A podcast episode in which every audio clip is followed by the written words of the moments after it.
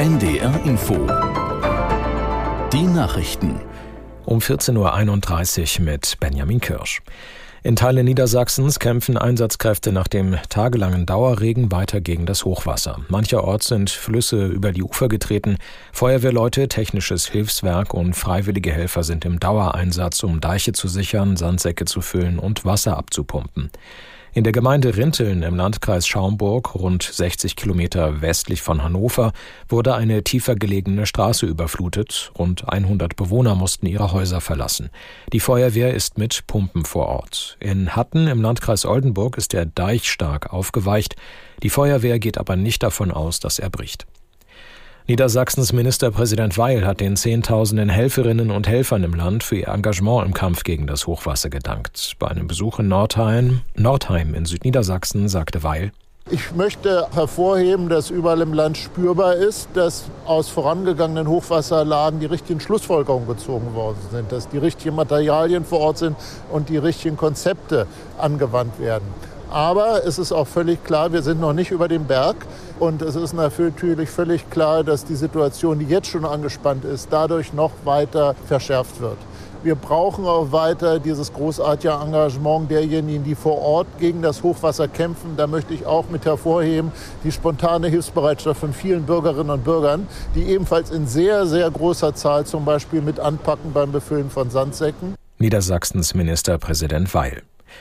SPD-Fraktionschef Mützenich hat sich dagegen ausgesprochen, die Wehrpflicht wieder in Kraft zu setzen. Zum jetzigen Zeitpunkt müsse vor allem daran gearbeitet werden, die Bundeswehr attraktiver zu machen, sagte er dem Redaktionsnetzwerk Deutschland. Verteidigungsminister Pistorius hatte am Wochenende in einem Zeitungsinterview gesagt, dass er wegen des Personalmangels bei der Bundeswehr unterschiedliche Modelle einer Dienstpflicht prüfe.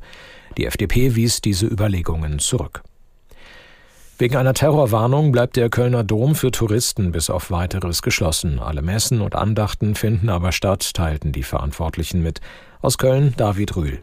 Dompropst Assmann sagt, die Besucher in Köln seien bislang entspannt geblieben. Ihm zufolge sind nach den Meldungen über mögliche Pläne eines islamistischen Anschlags an Weihnachten sogar mehr Besucher gekommen als in den vergangenen Jahren. Aber Sicherheit gehe vor, so Assmann, und das bedeute, es komme zu Einschränkungen. So öffnet der Dom nur noch für Gottesdienste mit entsprechend umfangreichen Sicherheitskontrollen. Aber ansonsten bleibt er heute und die kommenden Tage verschlossen. Die Meldungen über einen angeblich geplanten islamistischen Anschlag im Kölner Dom hatten sich auf Silvester bezogen, lösten am Tag vor Heiligabend aber sofort Sicherheitsmaßnahmen und eine Sprengstoffsuche mit Spürhunden aus, bei der nichts gefunden wurde. Trotz Krisen sind die Deutschen dem Hamburger Zukunftsforscher Horst Opaschowski zufolge vor dem Jahreswechsel deutlich optimistischer gestimmt als vor einem Jahr. Fast die Hälfte, 46 Prozent, sieht dem kommenden Jahr mit großer Zuversicht entgegen, wie eine Studie Opaschowskis in Kooperation mit dem Ipsos-Institut ergab. Im Vorjahr hatte demzufolge nur ein Drittel der Befragten bessere Zeiten erwartet. Das Wetter in Norddeutschland. Unbeständiges Schauerwetter mit gelegentlichen Auflockerungen bei 7 bis 12 Grad, dabei windig bis stürmisch. Morgen im Tagesverlauf dichte Wolken und Regen 5 bis 10 Grad. Und die weiteren Aussichten am Donnerstag wechselnd bis stark bewölkt und zeitweise Regen 7 bis 11 Grad und am Freitag Auflockerungen länger trocken bei 7 bis 10 Grad. Das waren die Nachrichten. NDR Info